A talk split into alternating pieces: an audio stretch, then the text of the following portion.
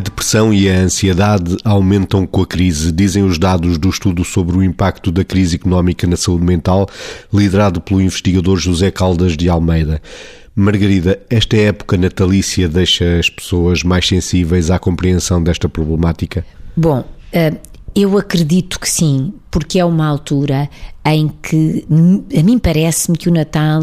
é um desafio a fazer lembrar as pessoas que o egoísmo devia ser uma atitude que não devia ter lugar. Ou seja, se por um lado nós vemos as pessoas centradas nos seus objetivos, frequentemente quase só nas suas famílias, também percebemos que este é um tempo de solidariedade. Ou seja, também percebemos que este é um tempo em que, apesar desta egocentração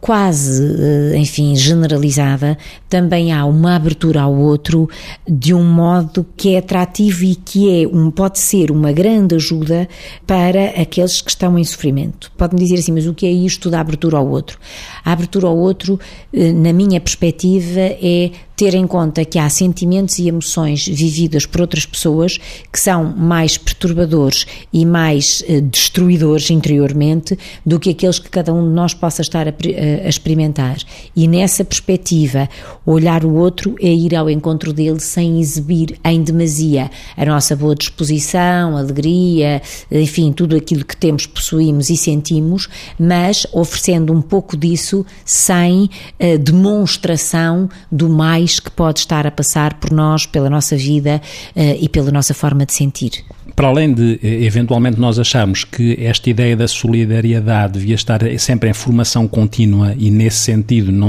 não se circunscrevia de facto a um tempo, é verdade que uma mudança não pode só assentar no espírito solidário, porque uma mudança, no que diz respeito ao olhar para a saúde mental ou para a doença na perspectiva da patologia psiquiátrica, precisa de um enfoque que seja assumido politicamente, que seja assumido estrategicamente, que é considerar de facto, como todas as indicações e orientações vêm dizendo, que a saúde mental deve atravessar todas as políticas na sua organização, porque ela é transversal nas suas consequências positivas como nas negativas. E sabemos, inclusivamente, até pelo estudo, que as pessoas que estão mais privadas de coisas fundamentais, como sejam ter dívidas para pagar, não conseguir garantir as, suas, as despesas básicas para coisas elementares, são aquelas que vêm mais comprometidas à sua saúde mental. E também sabemos que as pessoas que têm mais suporte social, aquelas que vivem porventura em bairros mais securizantes, em que fazem ligações uns com os outros, lá está aqui o espírito solidário, são aquelas que o estudo mostra como estando mais protegidas do impacto da crise. Ora, isto é uma coisa, por um lado, que tem a ver com um registro mais solidário de uma sociedade, mas que não pode ficar por aí, porque de uma vez por todas devia reativar e acentuar a necessidade das políticas investirem na saúde mental e dos políticos investirem na saúde mental.